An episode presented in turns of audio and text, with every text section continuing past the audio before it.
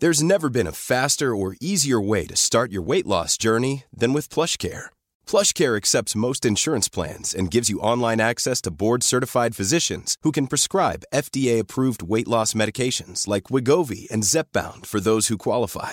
Take charge of your health and speak with a board-certified physician about a weight loss plan that's right for you. Get started today at plushcare.com slash weight loss. That's plushcare.com slash weight loss. plushcare.com slash weight loss.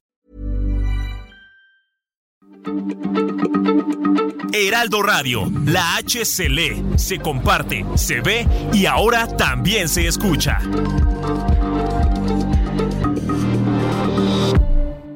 Heraldo Radio. El dedo en la llaga. Había una vez un nadie creía. Un país de historias inexplicables. Una nación con personajes asombrosos. Santo Tomás tenía razón. Hay que ver para creer. El México increíble. Las verdades que duelen. La voz de los que callan. El dedo en la llaga. Infórmate, diviértete, enójate y vuelve a empezar. El Heraldo Radio presenta El Dedo en la Llaga con Adriana Delgado.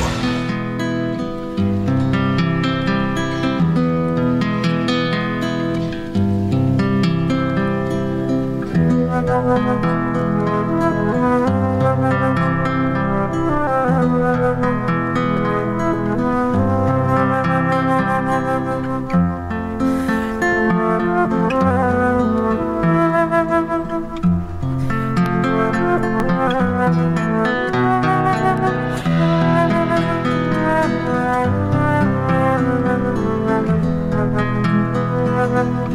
así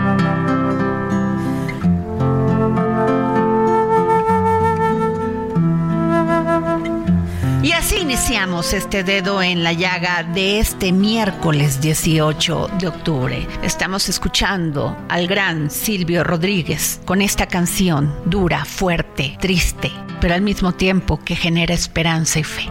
Mujeres. Me estremeció la mujer que empinaba a sus hijos hacia la estrella de aquella otra madre mayor y como los recogía del polvo teñidos para enterrarlos debajo de su corazón. Me estremeció la muchacha, hija de aquel feroz continente, que se marchó de su casa para otra de toda la gente. Y esta canción se la dedico hoy, que es día de nuestra mesa de mente mujer, a todas esas madres que están buscando a sus hijos. Madres buscadoras de Sinaloa, madres buscadoras de Veracruz, madres buscadoras de Sonora, madres buscadoras de Jalisco, que en su caminar encuentran crematorios humanos. Solo buscan un pedazo de ropa, solo buscan tener el aliento para seguir buscando y encontrar a sus seres queridos. A todas aquellas madres que despiden a sus hijos cuando aquellos buscan un lugar mejor, una vida mejor, un país mejor.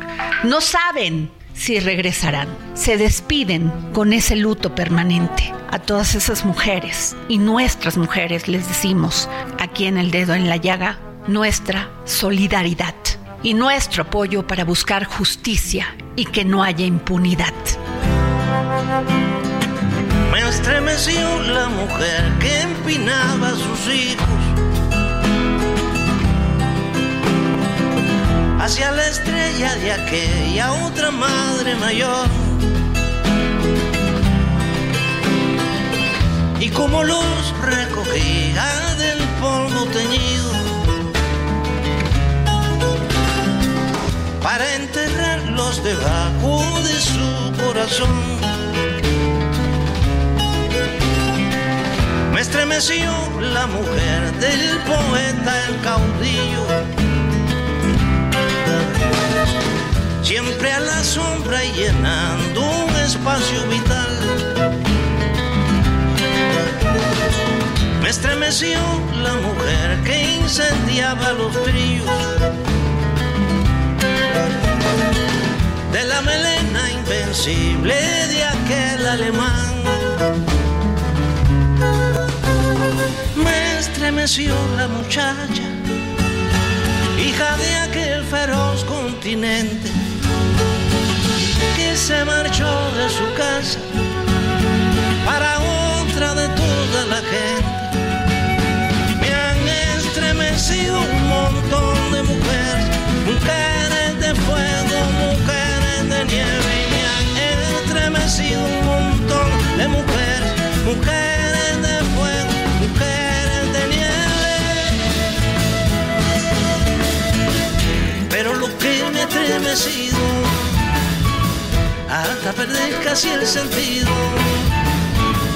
Y nos vamos a nuestro resumen informativo con Heriberto Vázquez. El presidente Andrés Manuel López Obrador anunció que la Secretaría de la Defensa Nacional activó un plan preventivo ante el posible impacto de la tormenta tropical Norma en la península de Baja California. Hizo un llamado a la población a estar pendientes de las recomendaciones de las autoridades de protección civil. El titular del Ejecutivo dio a conocer la lista de presidentes y primeros ministros que ya confirmaron su asistencia a la cumbre sobre migración que organiza para el domingo 22 de octubre en Palenque, Chiapas. Entre los mandatarios que asistirán está Miguel Díaz Canel de Cuba y Nicolás Maduro de Venezuela. En este contexto, el presidente dijo que no limitará a los presidentes que asistan a la reunión para expresarse sobre temas controversiales como la guerra entre Israel y Hamas. El presidente Andrés Manuel López Obrador anunció que el próximo martes 24 de octubre se vacunará contra el COVID-19 y la influenza en Palacio Nacional, aunque no especificó qué biológico recibirá, pues dijo que cualquiera era bueno y aprobado y reconocido por la COFEPRIS. Luego de que ayer se aprobara la extinción de 13 fideicomisos en el Poder Judicial, el presidente lamentó que la oposición defienda los privilegios en el organismo y recordó que esos recursos se piensan destinar a las personas que menos recursos tienen. El mandatario reconoció a los padres de familia que desistieron de sus amparos en contra de la distribución de los libros de texto en Chihuahua. El mandatario dio a conocer que esta semana llegó a la Secretaría de Gobernación una carta de Grupo México en la que le solicitan apoyo para establecer diálogo con los afectados por la contaminación del río Sonora. En el país, ante la sequía que afecta el país y el nivel más bajo del sistema Cutzamala desde 1996, este martes empezó la reducción en mil litros por segundo, la distribución de agua 25% de la población del Valle de México. Se enviarán 12.200 litros por segundo, casi 4.000 litros menos que en 2018 y 7.000 menos en la capacidad de este sistema, lo cual afectará a 12 alcaldías de la Ciudad de México y 11 municipios mexiquenses. La Secretaría de Seguridad y Protección Ciudadana Rosicela Rodríguez y la gobernadora del Estado de México Delfina Gómez Álvarez llevaron a cabo la presentación del Decálogo de Acciones para la Atención del Maltrato Animal como estrategia de prevención del delito. El Estado de México es la primera entidad en integrarse a este esfuerzo de prevención y con este decálogo se busca lograr una sinergia de esfuerzos para evitar la violencia hacia los animales, al considerar que evitar el maltrato hacia estos seres no solo mejorará su calidad de vida, sino también contribuirá a prevenir y reducir la violencia social. Un juez condenó a 90 años de cárcel a cinco elementos del ejército mexicano por el asesinato de dos jóvenes en el TEC de Monterrey en marzo del 2010. Cinco de los soldados acusados ya se encuentran en prisión, mientras que el sexto se encuentra en calidad de desaparecido. En los mercados, Pemex, la empresa petrolera estatal de México, ha reportado un drástico aumento en su deuda con proveedores y contratistas al cierre de septiembre, comparado con el mismo periodo del año anterior. La deuda ha aumentado en 125% en tan solo un año, alcanzando una cifra total de más de 101 mil millones de pesos. Los secretarios de Transporte de México y Estados Unidos se reunieron en Washington para conversar sobre los pasos a seguir tras la recuperación del estatus de seguridad en México y abordar estrategias contra la saturación del aeropuerto capitalino y sobre la situación de las operaciones de carga. En el mundo, un ataque a un hospital en Gaza donde se alojaban familias desplazadas causó la muerte de cientos de personas. El ministro de Salud del enclave afirmó que hay por lo menos 500 muertos, entre ellos mujeres y niños. Al respecto, agencias de la Organización de Naciones Unidas condenaron por separado en los términos más enérgicos el ataque al hospital Al-Jalil en Gaza y apremiaron a respetar el derecho internacional humanitario y las leyes de derechos humanos que prohíben las agresiones contra personal e infraestructura sanitaria, al igual que contra la población civil. El peso inició la sesión con una depreciación de 0.30% o 5.4 centavos, cotizando alrededor de 18.07 centavos por dólar, con el tipo de cambio tocando un mínimo de 17.96 y un máximo de 18.7 pesos por dólar. No olviden leer la columna de Adri Delgado Ruiz, El dedo en la llaga, en el Heraldo de México, que esta semana se titula Morir en México, en donde plantea que hambre, cansancio, extorsión y secuestro a manos de mafias de coyotes, maltrato de autoridades e indolencia es lo que sufren miles de migrantes. Quiero comentarles esta noticia que me pareció fabulosa, porque la Secretaría de Seguridad y Protección Ciudadana a cargo de Rosa Isela Rodríguez y la gobernadora del Estado de México, Delfina Gómez Álvarez, presentaron el lunes el decálogo de acciones para la atención del maltrato animal como estrategia de prevención del delito. El Estado de México es el primer estado en integrarse a este esfuerzo para evitar la violencia hacia las mascotas. Las autoridades consideran que con ello no solo mejorará la calidad de vida de los animales, sino que también contribuirá a prevenir y reducir la violencia social. Esto es vital, eh, amigos. Hemos visto muchos casos donde estos animalitos, los gatitos, los animalitos de compañía, sufren de esta violencia de esta violencia terrible ejercida por nosotros, que se supone que somos los seres humanos con raciocinio. Ojalá se pueda hacer algo y yo aplaudo estas acciones de la secretaria Rosicela Rodríguez y de la gobernadora Delfina Gómez. El dedo en la llaga.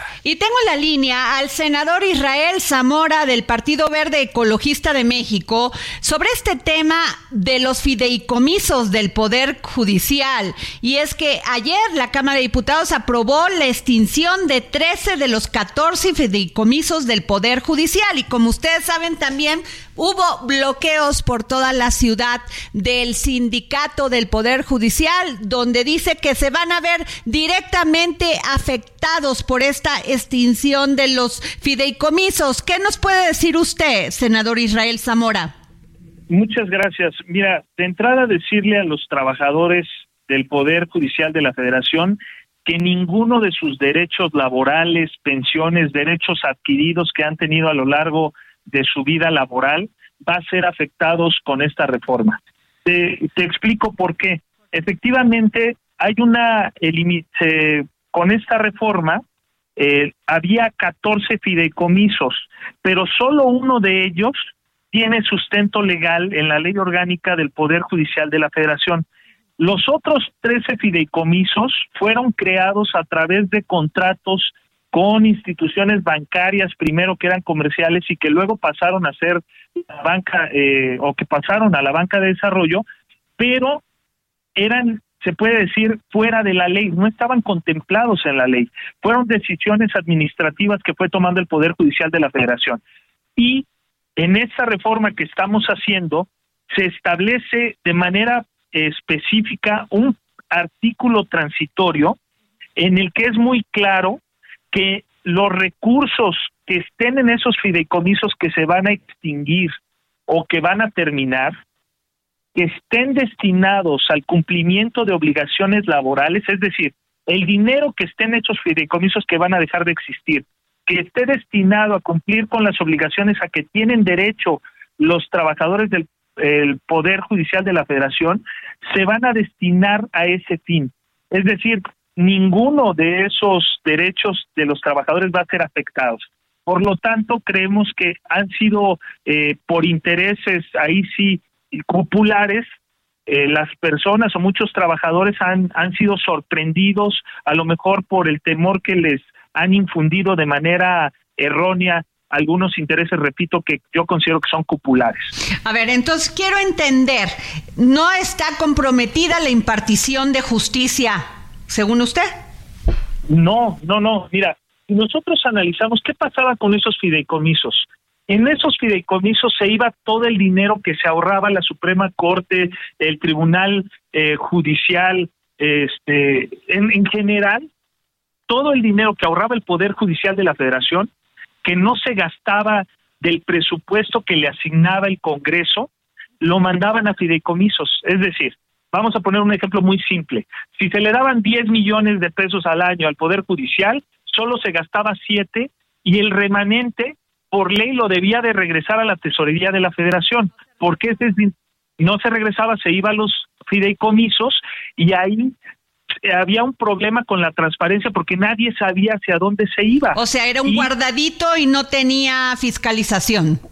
Exacto, era un guardadito, no tenía fiscalización y para el otro año exigían otra vez los 10 millones de pesos.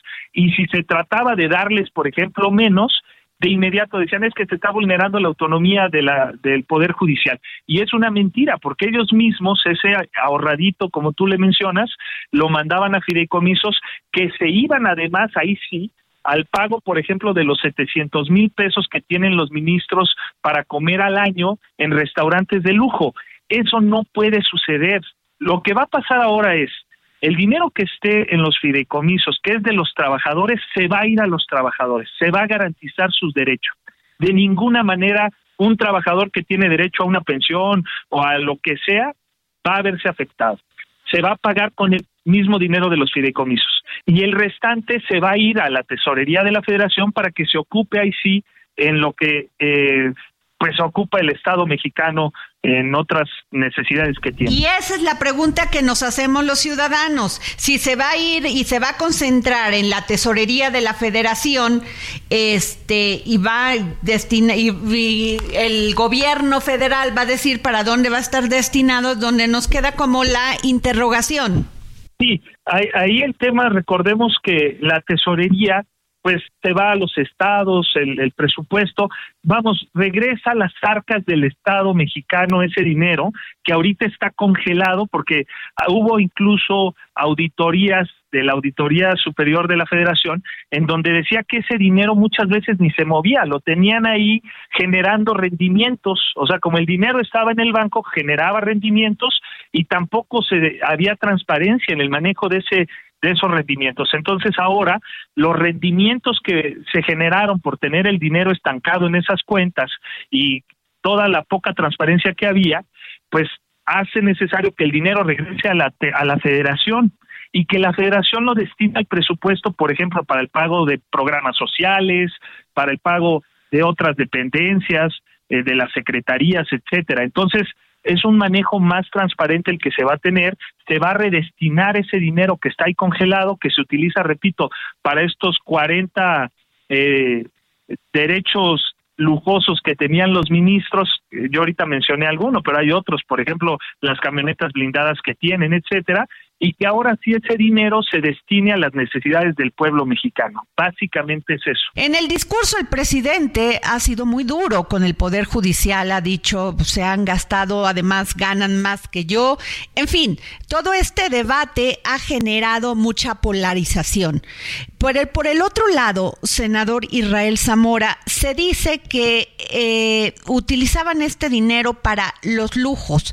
Eh, yo he pedido en diversas ocasiones que me enseñen estas facturas, si compraron ropa, si compraron, eh, si, hubo facturas de, de más de 20 mil pesos por una comida. ¿Dónde puedo obtener esta información? Bueno, mira, eh, esta parte última no te la escuché, pero entendía que habías visto tú algunas facturas. No, no, no, no, no las he visto y eso es lo que yo estoy solicitando, este, para saber cuáles son los gastos que hacía el Poder Judicial, estos gastos excesivos. Pues mira, hubo un reporte que se presentó eh, hace algunos meses en donde venían los apoyos que tienen para gasolina, por ejemplo, de 22 mil pesos mensuales, los apoyos ilimitados para el pago de peajes de autopista, escoltas del Servicio de Protección Federal, seguros para autos, seguros para casa habitación, beneficios incluso para los eh, hijos de los ministros o los familiares en primer grado de ellos, este, incluyendo los seguros médicos eh, de gastos médicos mayores, etcétera.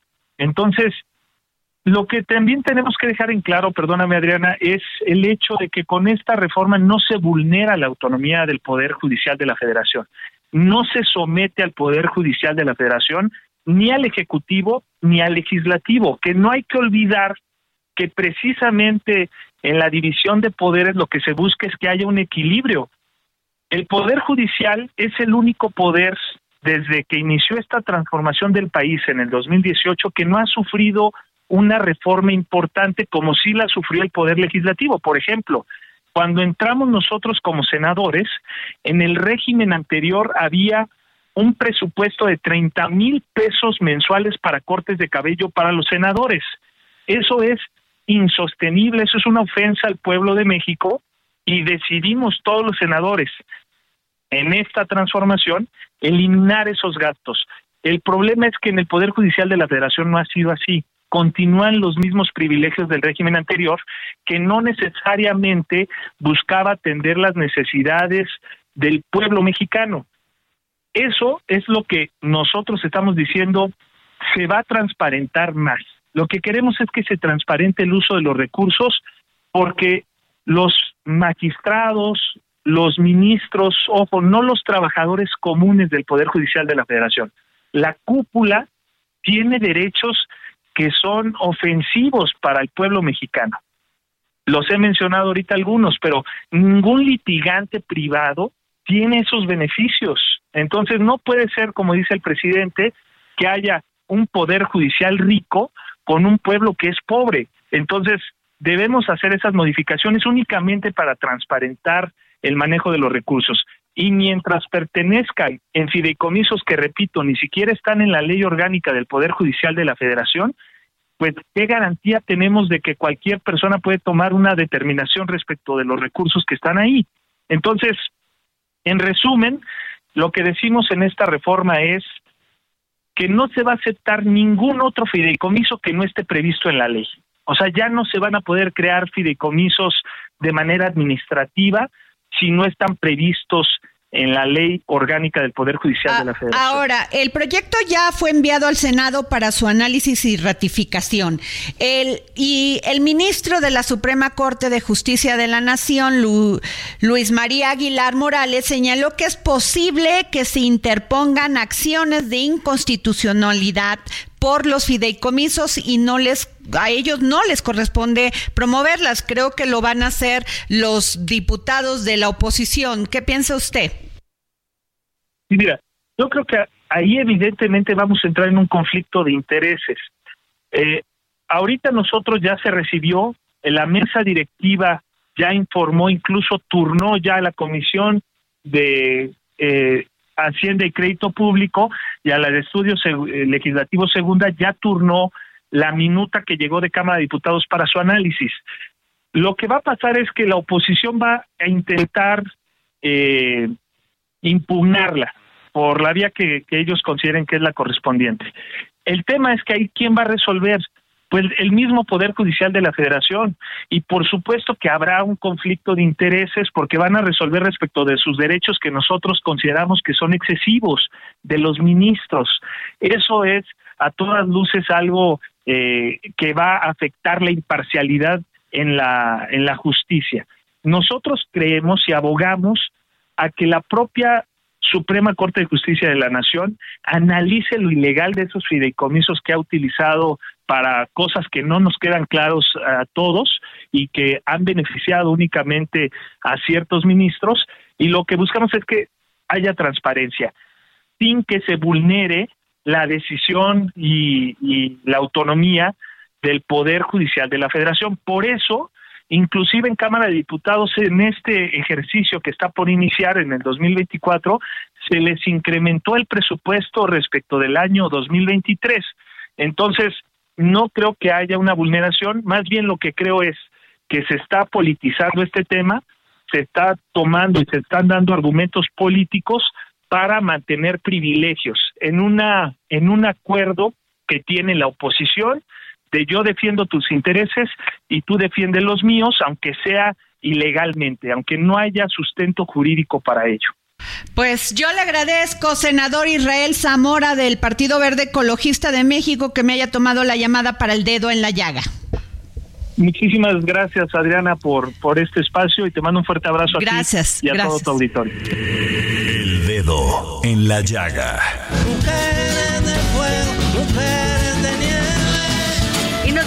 Hacer una pausa en este dedo en la llaga, no antes sin recordarles que me escriban a mis redes, Adri Delgado Ruiz.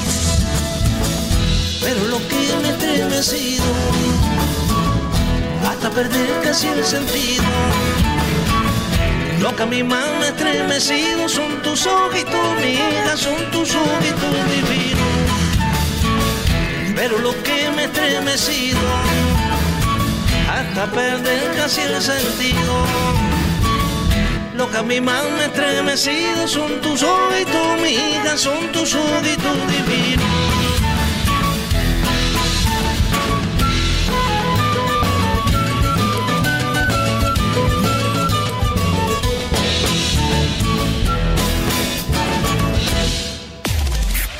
Sigue a Adriana Delgado en su cuenta de Twitter arroba Adri Delgado Ruiz.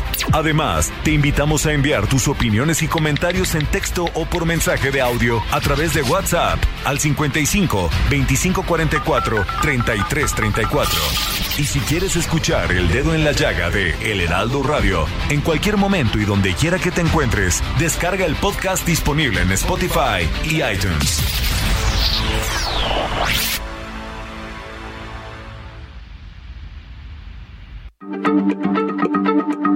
Heraldo Radio, la H se lee, se comparte, se ve y ahora también se escucha. Hey, it's Ryan Reynolds and I'm here with Keith, co-star of my upcoming film If, only in theaters May 17th. Do you want to tell people the big news?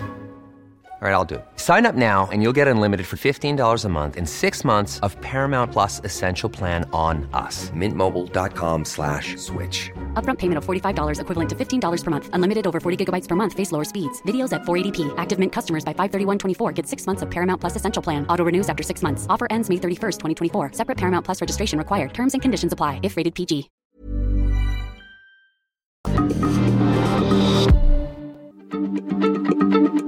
Heraldo Radio, la H se lee, se comparte, se ve y ahora también se escucha.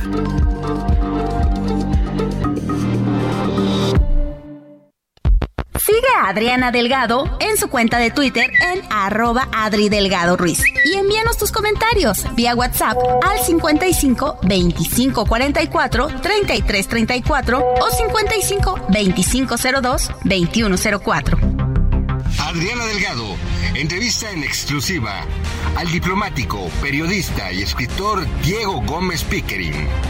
Vámonos a Londres.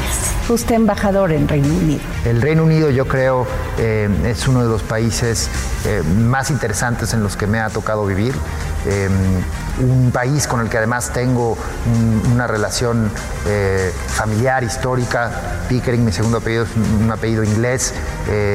Tengo ascendencia del, suroeste de la isla, de un condado que se llama Kent, eh, y un país eh, que había visitado esporádicamente, pero que hasta que aterricé ahí en el año 2013 con el enorme privilegio de representar a México como embajador, fue que aprendí a conocer desde dentro y, y reconocer las enormes similitudes que hay entre los pueblos británico y mexicano, eh, de redescubrir la gran historia que nos une desde que el Reino Unido reconociera a México como país independiente, el primer país eh, prácticamente del mundo en hacerlo, el primer país europeo, la nación europea que reconoce la independencia mexicana, eh, y un país muy evocador, un país que también nos ha formado a todos a través de la música.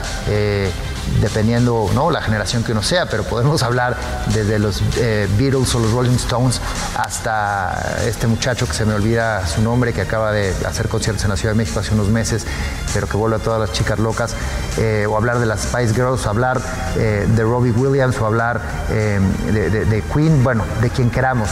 Jueves 10.30 de la noche, El de la Llaga, Heraldo Televisión. Y bueno, tengo en la línea, me da mucho gusto que nos haya tomado la llamada para el dedo en la llaga al secretario de Turismo, Miguel Torruco Márquez. ¿Cómo está, secretario? Me da mucho gusto saludarte, Adriana. Estoy a tus órdenes. Oiga, pues qué interesante. Ocupación hotelera se registró un 60.2% en 70 destinos turísticos de México en el periodo de enero a agosto de este año 2023. Así es, poco a poco, Adriana, eh, hemos venido recuperando el espacio porque pues de, nos tocó la pandemia que fue siempre muy severa, pero eh, se siguieron los lineamientos que nos ordenó el presidente y pues ya el año pasado cerramos con 28 mil 16 millones de dólares en captación de divisas, ya estamos en la novena posición, de un 17 lugar que estábamos en el 2018, y sobre todo que es a donde se mide ahí la potencialidad de un país en materia turística. Y la grata sorpresa fue que nos fuimos hasta la sexta posición en inversión extranjera directa en materia turística, con cuatro eh, millones de dólares, que fue pues prácticamente 245% más que en el 2019. Y en ocupación hotelera, pues efectivamente eh, los siete destinos o centros monitoreados por Datatur aquí en la Secretaría de Turismo ya marcan el 60.2%, es decir, de enero a agosto, 4.3 puntos porcentuales más que el mismo periodo del 2022. Ya tenemos 57.8 millones de turistas, el 73.8 son nacionales, y el 26.2 internacionales. Al cierre del año pasado, también ya contábamos con 881 mil cuartos de hotel, es decir, que en lo que va de la actual administración se han construido 76 mil 515 cuartos en comparación con el 2019, lo que significa que aunque hemos crecido en ocupación 4.3, también hay que considerar que hay 76 mil nuevos cuartos también de hotel. Eh, los centros de playa eh, manifiestan eh, un 68.6%, que es prácticamente lo mismo que se había manifestado el año pasado. En las ciudades son 52.6% de ocupación, también 6.1 porcentuales por arriba también el mismo lapso del pasado. Eh, los centros integralmente planeados eh, son los que más registran un 73.5% de ocupación en promedio. Eh, en total, los cuartos promedio ocupados en nuestro país de calidad turística son 261.072 unidades, que es un 10.6% más que en el 22. La mayor ocupación se registra, el primer lugar lo tiene ya Acumal, allá en el estado de Quintana Roo, con el 84.9%, Playacar con 83.8%, Cabo San Lucas 79.6%, Nuevo Nayarit 76.2%, Cancún 76.1% y Puerto Vallarta 74.6%. Ese es eh, lo que significa ya la ocupación en el eh, en lo que es el resumen de enero a agosto del presente año. Eh, secretario, se ha, se, esta tendencia, se ha venido muy fuerte esta tendencia del turismo local o doméstico que las personas rentan sus algunas habitaciones de su casa, eso no solamente pues este tiene esa que tengas esa facilidad, sino también hay un desarrollo económico en todos los sentidos porque van y consumen a los restaurantes, van y a los bares, van y visitan sitios arqueológicos. ¿Esto cómo lo tienen medido ustedes? Bueno, eh, nosotros acabamos de hacer convenio eh, ya directamente con todo lo que ha sido las, eh, las eh, empresas que están vendiendo en, este tiempo de, tipo Airbnb, así es. Y pues les quiero comentar que es otra grata sorpresa porque anteriormente no pagaban impuesto y se llegaba hasta inclusive una evasión cercana a los 17 mil millones de pesos. Hoy ya todas las, eh, estas empresas eh, que han estado colaborando con nosotros, atendiendo nuestro llamado, cosa que les agradecemos, el 100% ya paga el impuesto sobre la renta y el IVA. Y 15 eh, estados ya están pagando el impuesto de hospedaje y ahora depende de los congresos locales y de también de los secretarios de economía de cada estado para que puedan agilizar los trámites y puedan también tener ese ingreso que también les va a servir para incrementar la promoción turística. Es parte de lo que veníamos diciendo. Hay que reordenar el mercado y no simplemente atenerse al subsidio del gobierno de la República que eso ya quedó en el pasado. Y además algo que usted ha hecho muy bien es este promocionar todos estos pueblos mágicos, secretario. Eso hay que decirlo y decirlo fuerte, porque este antes les pedían una serie de requisitos y usted pues aligeró esos este, requisitos y permitió que estas estas loca estas localidades, estos municipios pudieran tener tener oportunidad de generar más turismo. Así es, eh, nosotros hemos puesto en marcha también los programas, primero el de México de Colores en coordinación con eh, COMEX y con, varias, eh, con otra fundación para la pinta de 140 fachadas y 20 murales artísticos, vamos avanzando, pero también estamos por primera vez promoviéndolos también en el extranjero para que eh, tengan esa forma tanto para el turismo nacional. Creamos la figura de Tianguis de Pueblos Mágicos. Este mes va a ser aquí en, eh, tenemos el próximo mes, va a ser el Tianguis de Pueblos Mágicos en Hidalgo. Eh, tenemos el Tianguis de Pueblos Mágicos en Pachuca Hidalgo, que pues eso va a servir, va a ser del 22 al 24 de, de noviembre. En ese tianguis, como en el internacional, que ya llevamos dos ediciones, el de Barcelona y el de Los Ángeles, llevan el mismo modelo. Unas eh, reuniones de trabajo con eh, tour operadores de diferentes lugares. Tenemos otra sección académica para conferencias sobre temas de importancia y de novedad. Tenemos la sección gastronómica, la sección también de artesanías para que se eh, pueda tener, eh, comprar la artesanía de cualquier rincón del país y así apoyar también a los artesanos y el stand de promoción desde donde están los folletos y el gastronómico es muy importante también. Secretario, eh, yo tuve la oportunidad de hacer la ruta a Santiago de Compostela y va pasando uno por poblaciones, lugares, me fui desde Lisboa hasta Santiago. ¿Se ha pensado hacer algo aquí en México? Tenemos la Virgen de los Lagos, tenemos este pues Veracruz. ¿Se ha pensado algo así? Bueno, el Camino de Santiago, pues obviamente ha sido un gran éxito allá en Galicia, eh, que también se prolonga hasta Francia inclusive, y, llega, así es.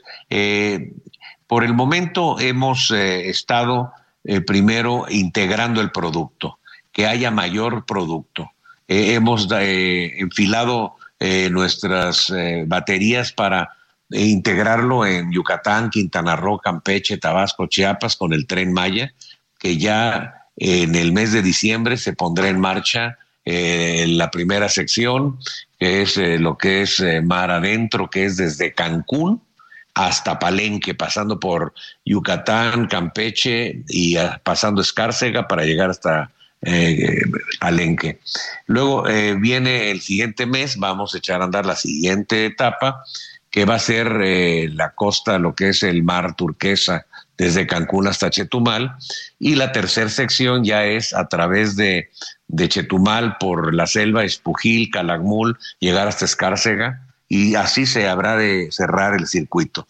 Pero también con el tren del istmo de Tehuantepec, también va a ser turístico y va a unir desde luego los dos golfos y también hay atractivos tanto en el sur de Veracruz como en el norte de Oaxaca. Pero también eh, la prioridad se dio para concluir lo que estaba a medias. La autopista que duró más de nueve años de Oaxaca a la costa le va a dar mucho auge a la costa, eh, donde está Huatulco. Puerto Escondido se está modernizando el aeropuerto.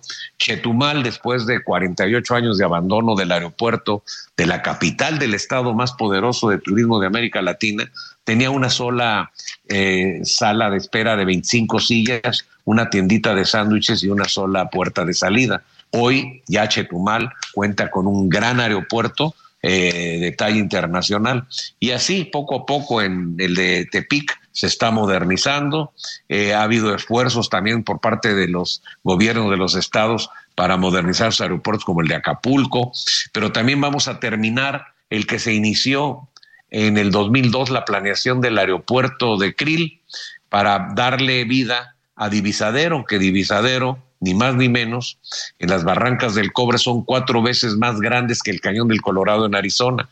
Entonces vamos a inaugurar ese aeropuerto, va a ser el primer aeropuerto boutique, porque va a estar, eh, en lugar de muros blancos, van a haber murales artísticos eh, tocando la idiosincrasia y la tradición de los rarámuris, en eh, los oriundos de aquel lugar, pero también ya le dimos su manita de gato a Krill, a Batopilas, hemos estado con la gobernadora para también impulsar ya el sistema de auxilio turístico información eh, de Los Ángeles Verdes, que pues vamos a renovar toda la planta vehicular, eh, todas las patrullas. Este año cerraremos con el 40% de las patrullas renovadas y para marzo del próximo año estará el 100%, dejaremos 500 patrullas. Hay que recordar que 250 estaban en el deshuesadero, prácticamente las que estaban funcionando tenían, eh, pues eh, estamos hablando de, de 800 a 900 mil kilómetros, cero tecnología y los uniformes ya desgastados. Hoy Los Ángeles Verdes, los 750 elementos, ya cuentan con uniformes muy bien diseñados, se ven en la noche con bien diseñados. Ya creamos el centro de geointeligencia, donde puede usted ya bajar la aplicación, puede bajar la aplicación en los dos sistemas de telefonía celular para estar ubicadas en el momento que más lo requieran en cualquier punto carretero donde se da el servicio. Y ahorita estamos cubriendo 36 mil kilómetros al año de carretera y estamos cubriendo 198 carreteras y las vamos a incrementar ahora que nos entreguen las nuevas unidades. Así que poco a poco vamos trabajando, vamos funcionando y con estos resultados estamos muy contentos. Pues muchas gracias por tomarnos la llamada, secretario de Turismo Miguel Torruco. Gracias, Márquez. Gracias por tomarnos la llamada, secretario. Muchísimas gracias. Eh, me da mucho gusto, Adriana. Igualmente, gracias. El dedo en la llaga.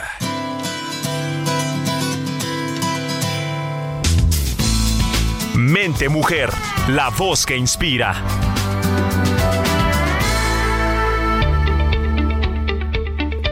Pues ya lo escucharon, ahí tenemos la entrevista tan interesante con el secretario de Turismo Miguel Torruco y pues bueno, ya escucharon la cortinilla, damos paso a esta, a esta mesa de mente mujer y está con nosotros ya aquí en la mesa.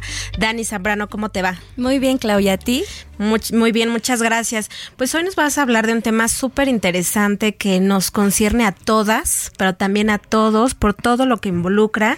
Y es que a nivel mundial el mes de octubre se considera como el mes rosa, que es dedicado a crear conciencia y la sensibilización sobre el cáncer de mama, este tipo de cáncer tan común y principal causa de mortalidad en mujeres en todo el mundo. Pero eh, tú nos vas a enfocar un poco este tema sobre la nutrición clínica. Qué importante es esto, Dale, cuéntanos. Sí, como lo dices, Clau, justamente la nutrición en todo este proceso del cáncer y en, cualquier enfermedad es un aspecto que los pacientes muchas veces no ven, ¿no? No ponen atención por todo este tema, pues, de que ya de por sí cuando te dan un diagnóstico de cáncer es un golpe muy fuerte a nivel emocional, ¿no? Y sin embargo, los pacientes deciden enfocarse a, otro, a otro tipo de, de aspectos. Un dato muy importante que los especialistas han detectado, Clau, es que 8 de cada 10 pacientes con un proceso oncológico no importa el cáncer que sea, presentan desnutrición. Esto puede deberse a diversos factores, ¿no? Por la misma enfermedad hay muchos tumores cancerígenos que justo eh, empiezan un proceso de desnutrición. En el caso del cáncer de mama, no, no es uno de los cánceres que más afecte digamos, como tal, la enfermedad, el cuerpo del paciente. Sin embargo, el, el hecho del el paso del tratamiento, lo que es el tratamiento, puede afectar mucho a los pacientes con cáncer de mama, hombres y mujeres. Recordemos que también el cáncer de mama, como ya lo, lo, mencionabas, es una enfermedad que se, que se da también en hombres. Entonces, justamente con motivo del mes rosa, entrevistamos al doctor Diego Arenas Moya, él es director de Medicina Funcional y Nutrición Clínica de Grupo Sambité, y él nos platicó un poco sobre todo este proceso, ¿no? De la importancia de que pues desde que tienes un diagnóstico de cáncer de mama, debes de llevar un acompañamiento nutricional clínico. Esto, este, este acompañamiento debe ser específico, ya que debe ser muy focalizado al tipo de cáncer que tienes, a la etapa en la que te encuentras del cáncer y también a tus necesidades, ¿no? Obviamente las no, no, no son las mismas necesidades que tiene una paciente de 40 años que una paciente de menor edad, ¿no? Entonces, eso es un poco lo que él nos cuenta. También nos contó un poco cómo influye la alimentación en, todo el tema de prevención, Clau.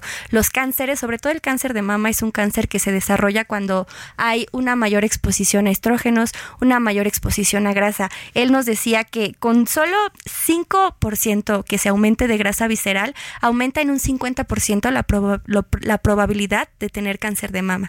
Entonces, justamente algunos, algunas recomendaciones que él nos hace para prevenir y combatir el cáncer, principalmente para prevenir el cáncer de mama, es obviamente tener un estilo de vida saludable, hacer ejercicio, no fumar, evitar el alcohol, evitar comidas este, pues con mucha grasa, con muchos condimentos, comidas procesadas y también reforzar esta, esta parte de las de los alimentos ricos en antioxidantes, como pueden ser frutas, verduras, eh, proteína, también es muy importante que, los pacientes con cáncer de mama o la gente que quiere como prevenir este tema de, del cáncer de mama eh, consuma este tipo de, alimentos. En general, tipo de, eh, cualquier tipo de cáncer. Yo he tenido conocidos que han tomado jugos de uva, arándanos, estos antioxidantes que tú comentas y que les han sido de gran ayuda.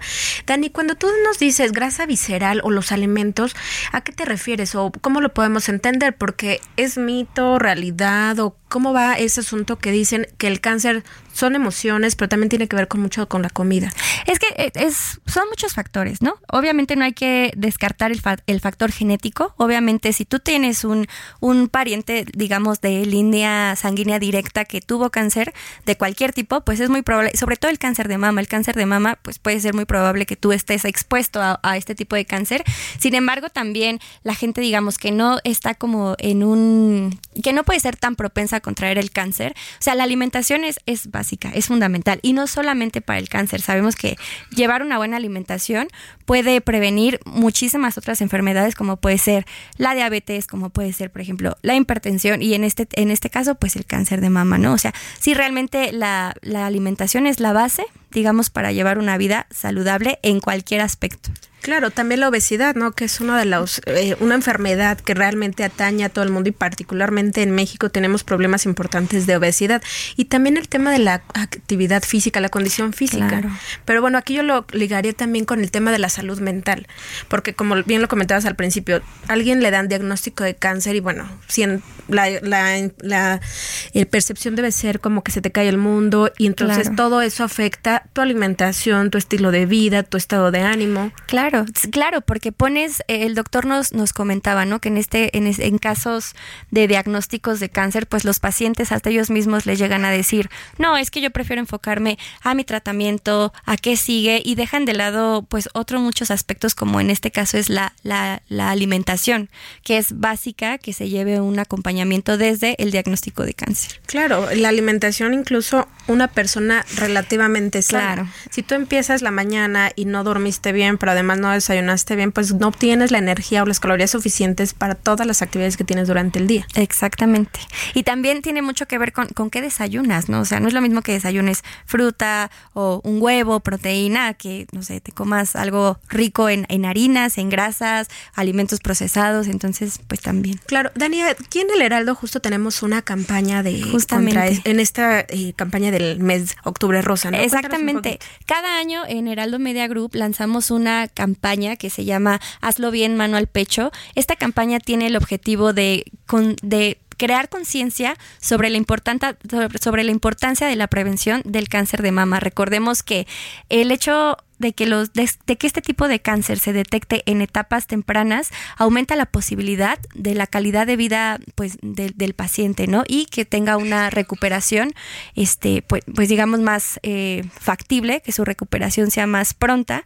Y toda esta campaña la, la manejamos todo todo el mes de octubre. Justamente mañana es el día internacional de la lucha contra el cáncer de mama. Mañana los invito a que lean el impreso y vean toda la multiplataforma porque justo sacamos notas enfocadas solamente a este tema del cáncer de mama. Y sí, los invito a que pues vean las redes sociales del Heraldo de México. Ahí estamos subiendo los videos. Hacemos eh, una serie de videos, invitamos a mucha gente, celebridad, celebridades, influencers, gente de política, ¿no? Y todas, cada una de ellas graba un, graba un video con un mensaje, ¿no? Ya sea dando estadísticas de prevención, todo esto con el objetivo de que en México ah, creamos conciencia sobre la importancia de la prevención del cáncer de mama. Claro, y lo más importante, el cáncer detectado a tiempo siempre es curable. Y pues bueno, vámonos rapidísimo con otro tema. A propósito de esta mesa, y que como bien siempre hemos dicho, hay que visibilizar los temas, sobre todo de las injusticias o los problemas a los que nos enfrentamos las mujeres, pues la violencia vicaria de la cual ustedes ya también han hablado en el, en el en el suplemento. En el suplemento, perdón, en el suplemento. Esta violencia que no se ve, pero de la que cada vez se está hablando más, pues hay un caso que está sonando en redes sociales, así como este caso para bien o para mal se está viralizando, de una mujer en Puebla, ella es Daniela Díaz Rangel, que el padre de su hijo se lo quitó y tiene este bebé cuatro meses. Tiene más o menos más de 20 días que no lo ve al niño, entonces pues bueno, te podrás imaginar la agonía de esta persona, pero lo que más curioso del, o lo que más curiosidad de, este asunto es que está en Puebla, este asunto data en Puebla y resulta que esta chica que ella cuenta esta historia, pues acudió a todas las instancias legales para eh, evitar que le quitaran a su hijo. Sin embargo, este padre, pues fue y con una jueza, una jueza en el estado de Puebla, donde la ley vicaria ya está tipificada, pues le concedió una suspensión provisional. Pues esta chica sigue sin poder ver a su bebé. Entonces, nada más hacer este llamado a las autoridades para la conciencia de todo lo que implica la violencia vicaria. Y pues, Dani, no sé si quieres comentar algo al respecto. Claro, que no solo afecta a la mujer, sino también a los propios niños, ¿no? O sea, es, es, un, es un tema que hay que visibilizar y sobre todo pues luchar contra la violencia vicaria, cualquier tipo de violencia, de violencia contra la mujer. Así es, pues bueno, muchísimas gracias Dani por haber estado con nosotros en este tu espacio Mente Mujer. A ustedes gracias por habernos acompañado. A nombre de la titular de este espacio, Adriana Delgado, yo soy Claudia Juárez y les agradecemos su presencia este día. Hasta mañana.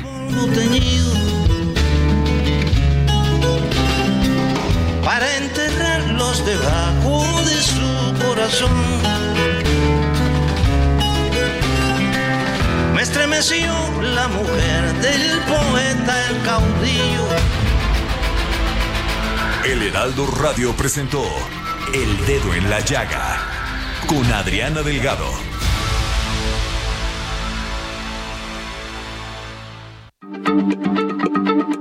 Heraldo Radio, la H se lee, se comparte, se ve y ahora también se escucha.